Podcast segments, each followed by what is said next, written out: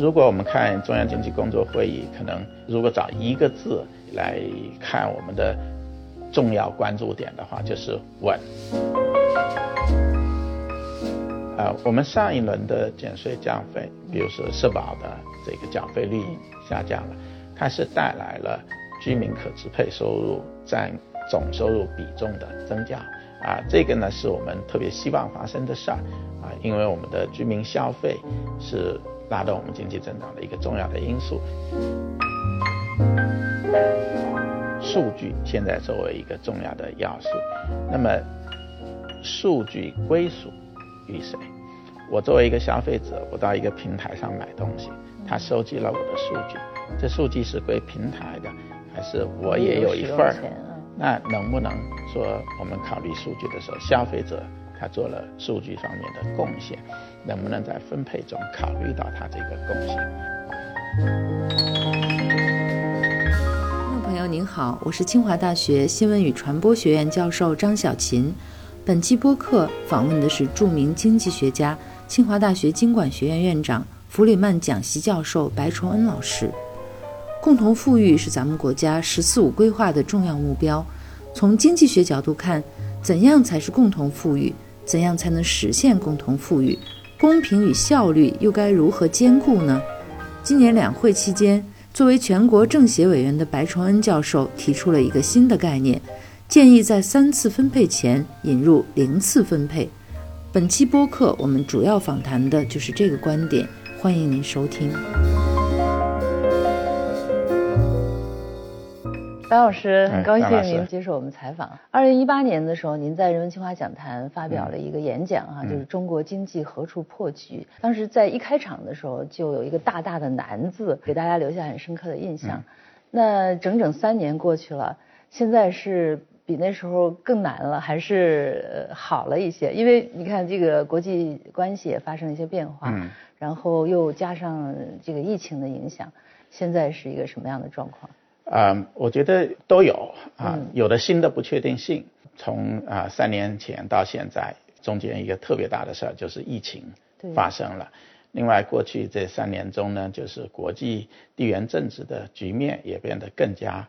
复杂了，嗯，像这两个呢，确实会给我们带来比较大的挑战。但是呢，另一方面就是我们在实现经济高质量发展方面，还是在不断的做努力啊。我们经济的发展的这种内在的动力还是比较强的啊，所以呢啊，我们也可以有我们很乐观的方面。一方面要重视这些挑战。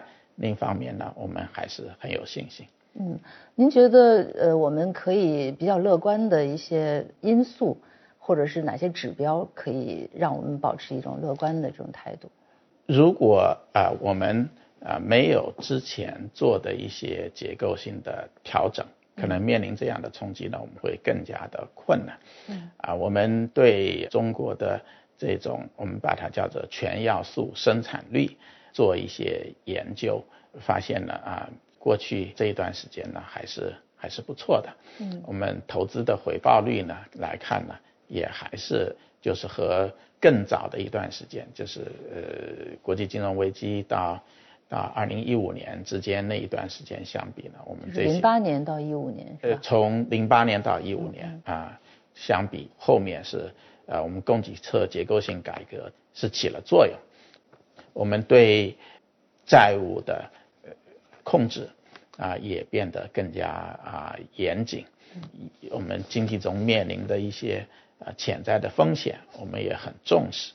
所以这些我觉得都是一些正面的发展。它可能短期会带来一些阵痛，但是呢，从长期来说，我们需要采取一些去产能、去解决僵尸企业啊、控制债务。对一些经济中的潜在的风险，采取一些果断的措施来化解这些风险。嗯，前段时间刚刚召开了二零二一年的中央经济工作会议哈，这个当中提出了很多的主张。嗯，就是您认为在这次会议当中有哪些是特别需要关注的一些点？如果我们看中央经济工作会议，如果找一个字来看我们的。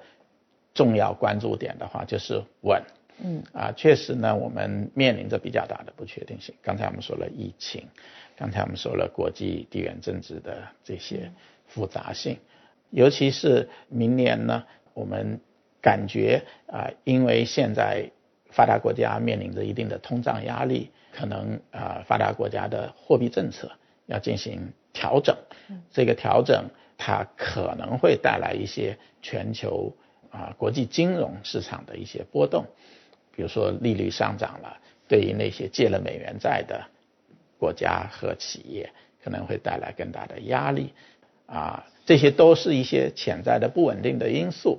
所以我们强调稳，就是要对这些潜在的问题都要呃努力的把它们啊识别出来，然后做好预案，这才能让我们的增长不会受到太大的冲击。嗯。目前全球发达经济体的通货膨胀是比较严重的，是吧？对。这个会对中国有什么影响？我们有什么措施去消解这种影响？对我们的影响呢，可能呃有几个方面。嗯。比较直接的影响就是大宗商品的价格比较高，而这大宗商品呢，它的价格是全球基本上是一致的。嗯。所以发达国家这些大宗商品价格高，我们也会。会比较高，呃，比如说这个油的价格，嗯比如说矿石的价格、金属的价格等等，都比较高。那么这个对于我们下游的企业，就使用这些大宗商品的企业，它是带来比较大的压力的。所以啊，如果我们看企业的盈利，我们上游的生产大宗商品的企业盈利挺好的。但是下游的企业用它的用它的就面临着很大的压力，所以这是一个比较直接的影响。另外呢，就是因为它有了通胀，所以它的货币政策就不能继续那么宽松，所以就是发达国家的这些货币政策当局就要调整他们的货币政策，使得货币政策的宽松度要收缩一点，这时候就可能会带来。利率的上涨，利率上涨呢？过去的经验是，当发达国家利率上涨的时候，当发达国家收紧它货币政策的时候，资金会从发展中国家向发达国家来流动。那这对发展中国家会带来什么样的问题？那因为我们跟很多发展中国家有很紧密的经贸关系，他们有问题，我们也会受到波及。流动性会降低吗？啊，流动性，全球的流动性应该会降低。啊，尽管中国的货币政策可能不一定要跟着它走，但是我们的很多的贸易伙伴，它会受到影响，从而对我们产生间接的影响。嗯，他们这个变化也会使得我们的货币政策的制定面临着一定的困难。我们就是等于说要逆向而行，他们在货币政策收紧的时候，我们还要保持货币政策比较宽松。这时候呢，啊，当不同国家的货币政策有不一致的时候，它会对资金的流动等等带来一些一些影响。这个影响会不会对我们经济产生影响？这还是要有待观察。那会给货币政策的决策带来两难吗？呃，是啊，就是我们一方面我们也要关注通胀的问题，另一方面呢，我们还要实现稳定的增长。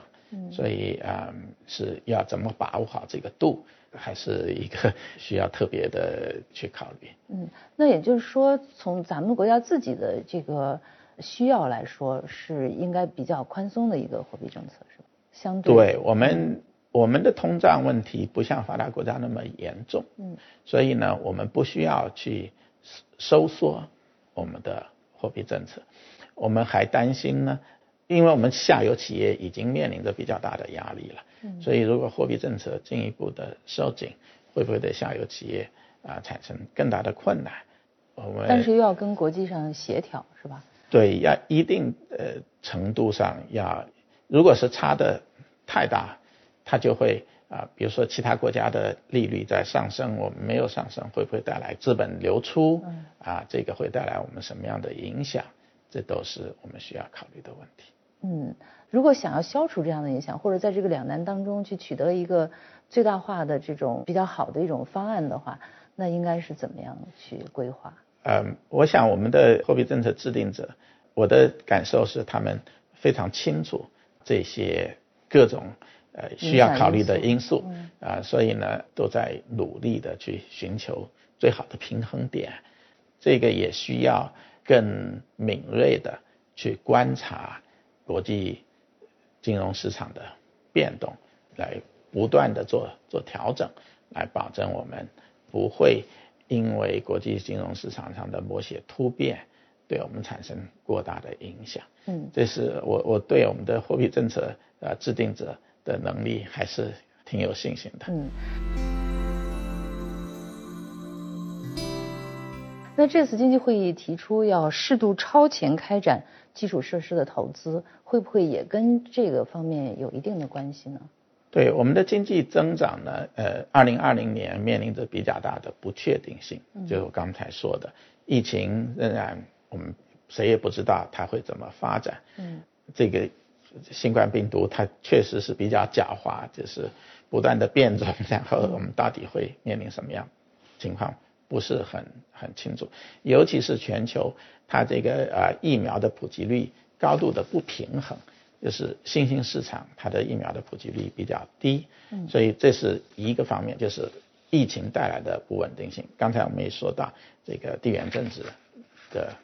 不确定性，另外就是其他国家的政策转变带来的不确定性，还有就是当他们的生产恢复了，我们的出口会不会就需求不那么强劲？所以二零二零中国经济所面临的不确定性还是挺大的。那么在这种情况有了这么多的不稳定因素，那我们强调稳就比较重要。我们不希望这些因素当它呃产生作用的时候。给我们带来过大的冲击，嗯啊，所以我觉得稳是对于有比较多的不确定因素的一个一个很好的一个反应。嗯，那是不是可以理解成，就是当外部的很多因素不确定的时候，我们适度超前开展这个基础设施建设的这种投资，是有一个确定性因素在手里的。对，如果说我们刚才说担心的就是出口需求没有像今年这样强劲的。又由于疫情的不确定性，我们的服务业有些方面还不能恢复，那可能就会我们的增长速度就会受到比较大的下行的压力。在这种情况下，怎么来创造新的需求啊，来让我们的增长不至于下的太多啊，这就是我们要考虑的问题。那么短期来说，基础设施建设它起的作用相对会比较比较快一点。所以啊，我们要做好这方面的准备，一旦有比较大的下行压力，我们有新的需求啊，来缓解这样的压力。嗯，那这种就是基础设施投资，它可能会有其他的一些负面的一些影响哈。嗯。就是之前我们曾经有过类似这样的一一些一些时候。嗯。那如果这次再进行这个基础设施投资的这种规划的时候，是不是也要去注意，不要出现一些不好的因素？您您说的这个，我觉得非常重要。就是如果基础设施投资增长的过快，它有几个。可能的问题，一个是这投资是不是有效？就为投资而投资。是，如果仅是为投资而投资，那我们对它没有真实的需求，那就浪费了。嗯，所以我们要找到该投的地方，是未来准备要投的，我们能不能提前做一点？这要有需要有很好的判断。嗯，另外呢，就是基础设施投资呢，它有时候有惯性。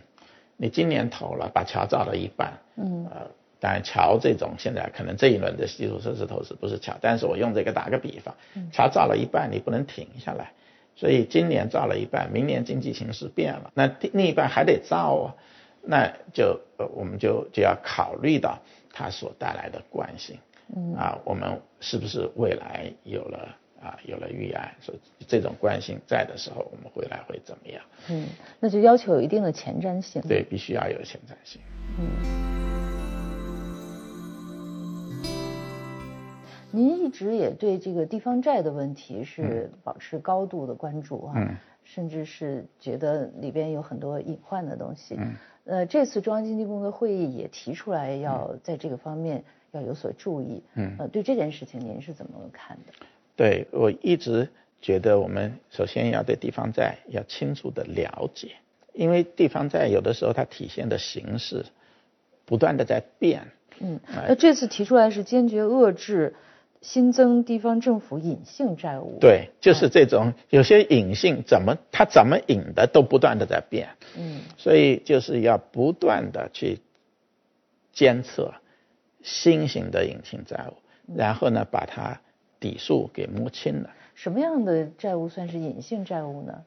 比如说，我地方政府做了一个产业发展基金，这个基金的筹集呢，地方政府找了一些投资者说：“你来参与吧，你是一个股权投资者。”嗯。但实际上呢，暗底下又说我保障你一定的收益，那就是名股实债了。那这就是一种隐性的债务。嗯，如果我直接借了钱，就显性债务。对。如果说我许给你的一些利益，我提供像债务一样的给你实质的权利，那它就是实质上就是债务。嗯，但是它表现形式不是债务形式。那这种是一般来说是怎么形成的？它的隐患是什么？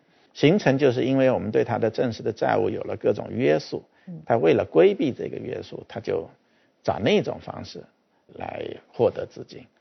那隐患就是债呢，从银行借债或者在资本市场上发债券，在银行间市场发债券，它都很透明，你都知道它有多少。那要做这些隐形债务，你都不知道它是多少。当你不知道它是多少的时候，你就很难去控制它的风险，这就是它的问题所在。所以能把它搞得更清楚，就对于识别潜在的风险就很有帮助。我知道这个地方的财力是多大，我知道它的实质的债务是多少，我来对比一下，它这个给定它的财力能不能承担得了这样的债务？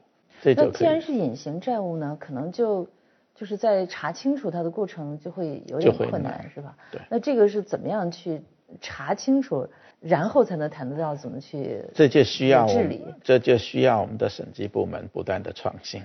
要不断的去跟着市场的发展，跟着这种我们地方政府的他们的创新的发展，就是当他有了一个办法的时候，你就要有相应的办法来对付这个事情。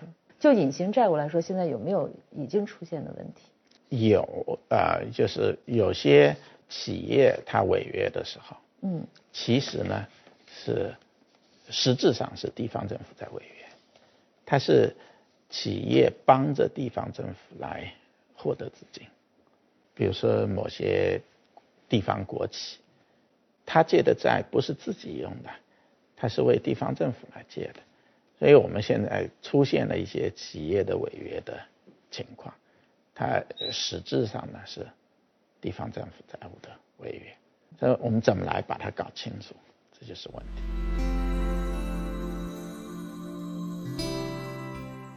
您一直特别关心就是减税降费的这个问题哈，呃，从我们上一次就是人民计划讲坛之后，国家也采取了很多这方面的措施。你目前对这方面的这个呃力度是怎么评价的？呃，我们上一轮的减税降费，比如说社保的这个缴费率下降了，它是带来了居民可支配收入占总收入比重的增加。这是有明显的数据，这是有数据支撑的啊。这个呢是我们特别希望发生的事儿啊，因为我们的居民消费是拉动我们经济增长的一个重要的因素。同时，我们居民消费占整个的 GDP 的比重还相对还是比较低的，所以啊，既需要把它提上去，同时它提上去也能拉动我们的增长。所以这是居民有更多的钱可花。才能促进居民的消费，所以我觉得上一轮的这个社保缴费的缴费率的下降，它是有对对居民是有帮助的，对企业减轻他们的负担也是有有帮助的。那么未来呢，啊，我们再考虑减减税降费的时候，可能一方面要考虑我们支出方面能有什么进一步可压缩的。如果说你不杜绝支出方面的浪费，你要减税，收入减少了，支出没减少，那财政可持续性还是一个问题。支出，比如说是政府的财政，就是各种这政府的各种各样的财政支出，嗯，是不是还有进一步压缩压缩的空间，能进一步优化的空间？就是说收的钱少了，花的钱必须也得少，这样才能维持一个正常的运转。对，才能够保持可持续。嗯，那么这是一个方面，我们要动脑筋去想。另一方面呢，我们的减税降费能不能更有针对性？刚才我们说的，我们面临的一些困难，疫情、外部的形势、大宗商品的价格，它对不同的企业影响是不一样的。在我们疫情中呢，我们跟其他国家相比，我们的救助政策一个很成功的地方，就是非常强调保市场主体。嗯，因为市场主体如果它能够健康的生存下来，能够很好的发展，它就能够一直创造就业。有了就业，社会就会稳定，然后居民的收入也能得到保障，消费也能得到保障。所以，保市场主体是特别重要的。这是我们跟其他国家做的嗯更好的地方，就是面对疫情的这种救助方案，我们做的很好的地方，保市场主体。那么未来，我觉得我们如果考虑减税降费，可能还是要从怎么更有效的。保持市场主体这个角度去看，哪些企业受到的冲击比较大，我们对它的支持力度、减税降费方面支持的力度大一点，这样呢，就在财力有限的情况下，实现更高的支持经济长期可持续增长的这样的目标。您提出了一个新的概念哈，就是。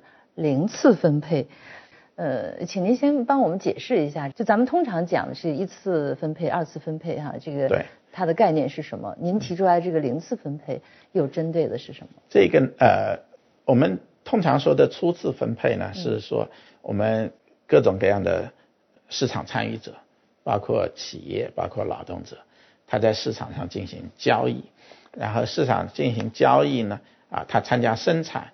啊，然后进行分配，这这就是初次分配，就是按照市场的这种制度来进行分配。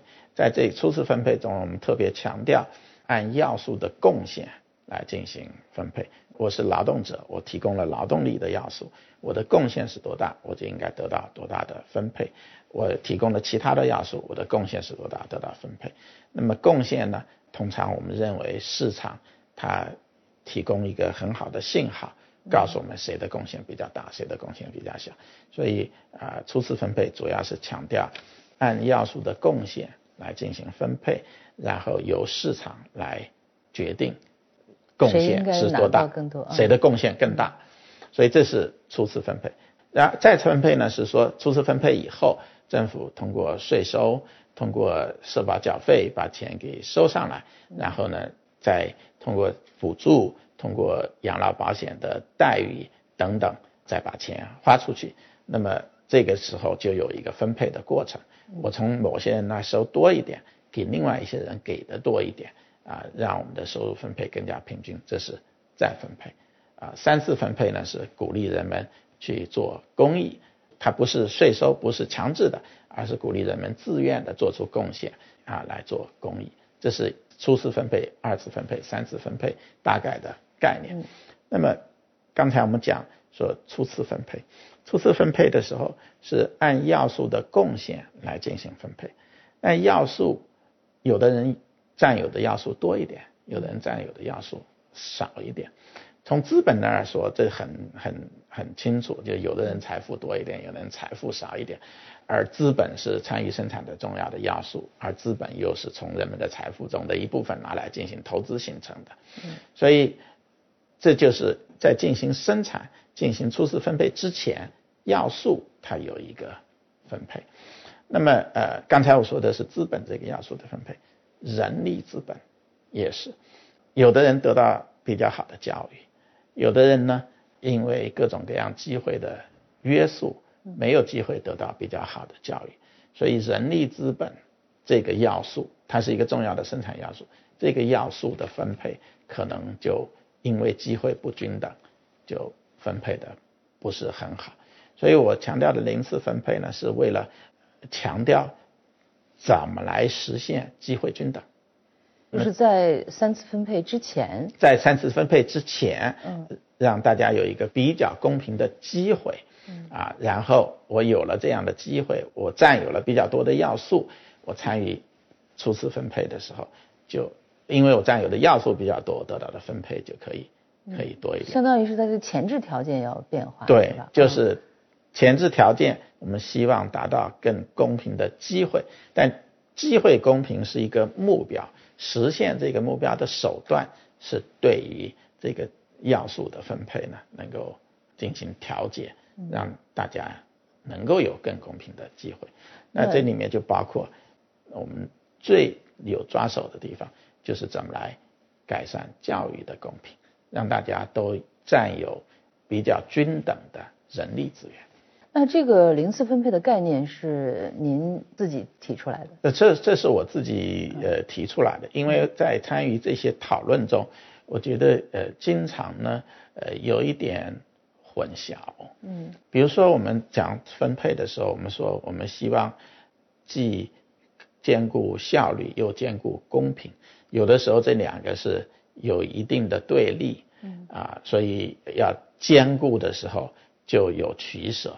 我是要重视效率呢，还是要重视公平的？嗯，但是呢，如果我们把分配分成不同的阶段，在某些阶段你只要考虑效率，在某些阶段你更重要的是考虑公平，这就让我们的政策的讨论能更更加聚焦。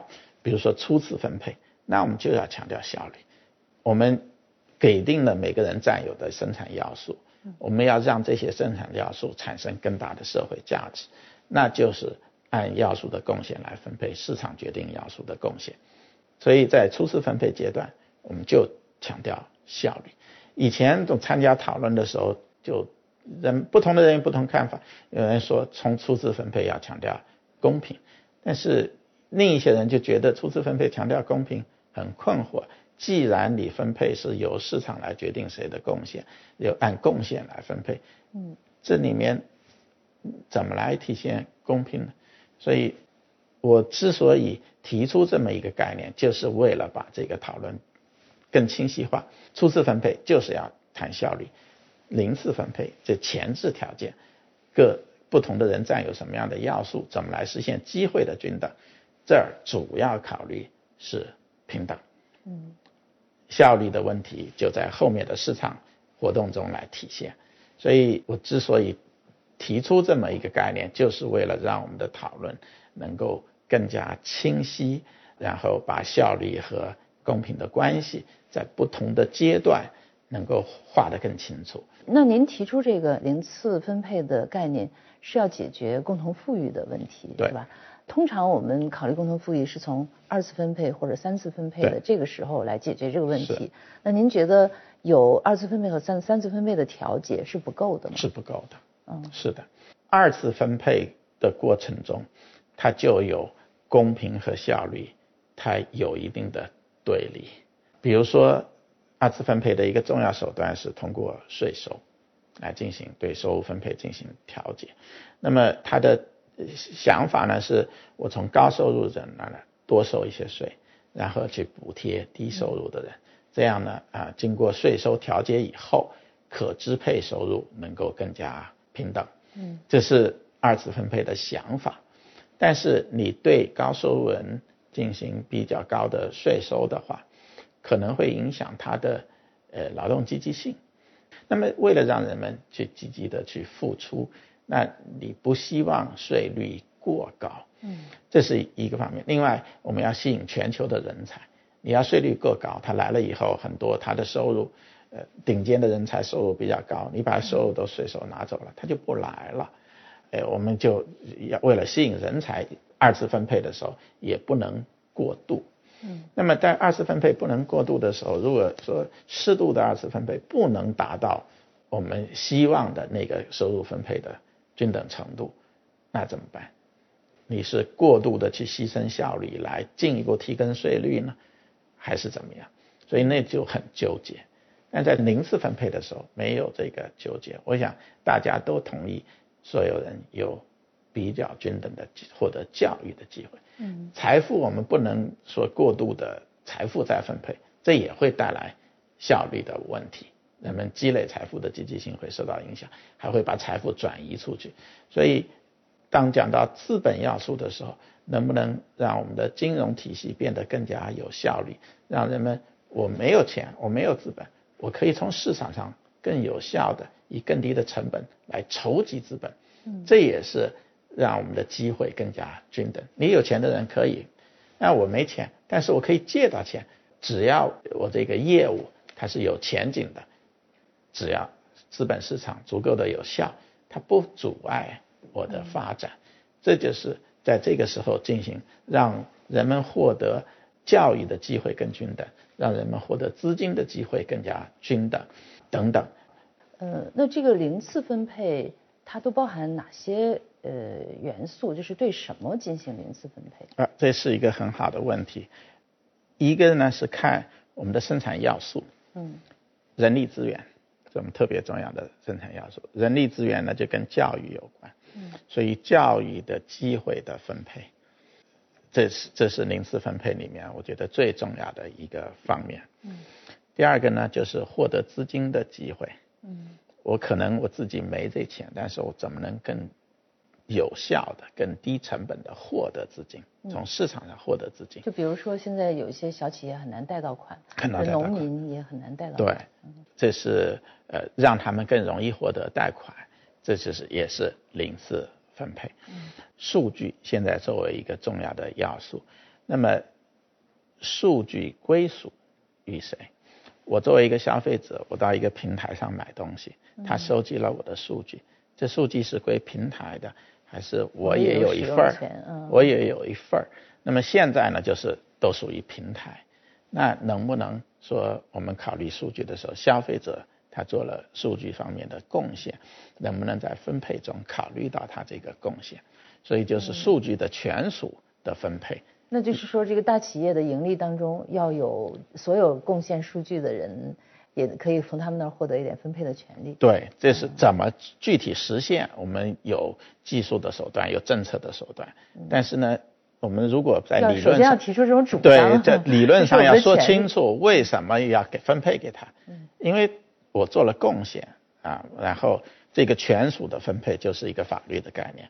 刚才我们说的生态要素，嗯，生态要素，碳排放权是一个生态的要素，未来可能这会成为一个特别重要的一个要素。啊，要实现双碳目标，就一定要呃有一个很好的碳定价的机制。呃，碳定价的机制中，一个呃人们常说的一个机制呢，就是碳排放权的交易。政府事先把碳排放权分发出去，然后呢，获得碳排放权的人，他把这排放权拿到一个交易市场上去交易，啊，让那些需要排放权的企业能获得排放权。那这里面就有政府，所以前提是政府先分配排放权，谁拿到呢？如果说你都给大企业，那企那这是一种做法。另一种做法，我们能不能把二氧化碳的排放权分给不同的居民？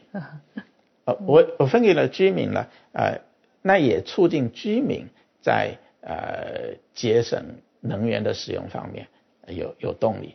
我拿到排放权，如果我用电啊，我的排放权呢啊可以呃，我把这排放权卖了，可以抵消我一部分用电的成本。但是呢，呃，如果我少用电，我就少用排放权，我就有更多的排放权可以拿去市场上进行出售，这就是我获得收入。所以让居民呢有更强的动力来减少对能源的使用，也让其实呃在深层次讲呢，也让我们改革电价，居民的电价提供一个条件。因为我有了这排放权呢，你电价涨，我这排放权价格也跟着涨，所以就对冲了。这种情况下，如果居民有了这些排放权，他他他主动的去减少能源的使用，他可以拿去出售，那么普通居民都可以从中获得收入。这种就是我说的生态资源的分配，这个的分配也属于零次分配。刚才我们说的是生产要素，还有在中国呢，身份，身份很重要。嗯，比如说我是不是有城镇的户口？就跟我在城镇获得公共服务的机会就有关。我们的身份上面有差异，不同的人有不同的身份，包括户口，这是一个我们谈的比较多的身份。包括同一个企业，有的是永久性用工，有的是临时工，他们也这种身份的差别。不同所有制的企业，他的员工也有身份的差别。我们有不同的编制，不同的编制有身份的差别。在这些。身份所带来的差别是否合理？我们能不能把身份所带来的权利能够更有效的分配、更公平的分配？就是我们希望是尽量消除身份的差异所带来的权利的差异的差别。所以我也把这个归结于零次分配。所以除了跟教育相关的人力资本，除了获得资金的能力，除了参与数据所带来的收益的分配，除了呃生态权利的分配，还有一个就是我特别强调就是身份的差异所带来的权利的差异，我们对它进行重新的调整。听上去这些被分配的东西好像都是公共资源，是吧？它一定是跟我们的法律法规制度。是非常相关的。嗯，你在数据，你就很难说它是公共资源还是企业的。对，它现在就是，如果没说清楚呢，就归企业了。嗯，如果说清楚呢，我作为一个参与者，我做了，我提供了我的数据，它是有价值的。这个权属分配的时候，能不能给我一点权利？嗯，很多像教育呀等等是跟公共政策有关的，获得资金呢？就是看怎么让市场更加有效，这很大程度上是解决中小微企业获得资金的难处的问题。这个呢，它有政策的关系，也有市场怎么让市场更有效的啊这样的问题。那您提出这个零次分配的概念，跟我们去强调社会公平、强调个人权利，它的好处是什么呢？好处是把手段说得更清楚。嗯，我追求公平，这是一个目标。嗯，但是怎么来实现这个目标呢？就是比如说教育更加公平，嗯，这就有一系列的政策跟这个有关，啊，怎么让人们获得资金的机会更加公平，这也跟一系列的政策有关。所以这些呢都是要分配，一次分配靠市场，二次分配是政策，三次分配呢是人们的观念，初次分配呢大部分是政策。如果把零次分配和一次分配给搅在一起，那就把政策和市场给搅在一起了。我之所以特别强调零次分配，就是希望把政策和市场能够尽量的分离清楚，该市场起作用的市场起作用，该政策起作用的政策起作用。嗯，您对明年或者未来中国经济发展？是保持一种什么样的态度？我我觉得呢，不能因为短期遇到的困难就对长期过分悲观。我我在疫情期间的时候，疫情刚发生的时候，我用了一个比喻叫“睡美人”，嗯，就是疫情期间呢，睡美人睡着了，然后很多事儿就停止了。呃，疫情期间，像当然不是整个经济都停止了，比如说国际旅行，它就停止了。嗯，你怎么做它也停。那怎么应对它呢？说因为这些进进行国际旅行的行业这会儿不行了，我就赶快发展其他的行业。那这就有个度的问题，因为它未来还还会恢复，那你不能把它未来发展空间给挤没了。所以就是我们短期会有这些困难，那我们要做的事儿就保住它能生存下去，否则疫情过去了，当他们能产生作发挥作用的时候，他们不在了，就维维持这睡美人还在呼吸，能等着醒来的那天，维持这个睡睡美人的机体健康，嗯，所以等他醒来了以后，他还是健康的人，他还会正常的运行。这是我当时用这个睡美人的概念想说的东西。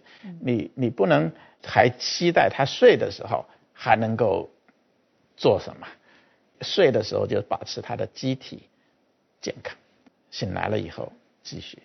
那这是啊，我我仍然认为这个比喻对于我们考虑我们很多经济问题是很重要的，就是要认识到短期有这样的波动，接受它，保持它的机体的健康，恢复了以后它就起来了。